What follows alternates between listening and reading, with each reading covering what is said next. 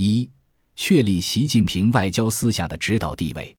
二零一八年六月，中央外事工作会议在京召开。会议指出，当前中国正处于近代以来最好的发展时期，世界处于百年未有之大变局，两者同步交织，相互激荡。做好当前和今后一个时期对外工作，具备很多国际有利条件。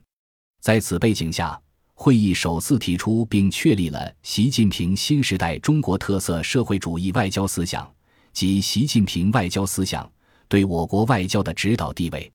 习近平外交思想以十个坚持为总体框架和核心要义：一是坚持以维护党中央权威为统领，加强党对对外工作的集中统一领导。二是坚持以实现中华民族伟大复兴为使命，推进中国特色大国外交；三是坚持以维护世界和平、促进共同发展为宗旨，推动构建人类命运共同体；四是坚持以中国特色社会主义为根本，增强战略自信；五是坚持以共商共建共享为原则，推动“一带一路”建设；六是坚持以相互尊重、合作共赢为基础，走和平发展道路。七是坚持以深化外交布局为依托，打造全球伙伴关系；八是坚持以公平正义为理念，引领全球治理体系改革；九是坚持以国家核心利益为底线，维护国家主权、安全、发展利益；十是坚持以对外工作优良传统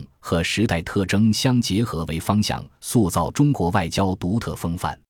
十个坚持明确了新时代中国对外工作的历史使命。总体目标和必须坚持的一系列方针原则，体现了新时代中国特色大国外交的本质要求和前进方向。除了十个坚持，准确理解习近平外交思想，还要把握三观，即正确的历史观、大局观、角色观。所谓正确历史观，就是不仅要看现在国际形势什么样，而且要端起历史望远镜，回顾过去，总结历史规律，展望未来。把握历史前进大势，所谓正确大局观，就是不仅要看到现象和细节怎么样，而且要把握本质和全局，抓住主要矛盾和矛盾的主要方面，避免在林林总总、纷纭多变的国际乱象中迷失方向、舍本逐末。所谓正确决策观，就是不仅要冷静分析各种国际现象，而且要把自己摆进去，在我国同世界的关系中看问题。弄清楚在世界格局演变中我国的地位和作用，科学制定我国对外方针政策。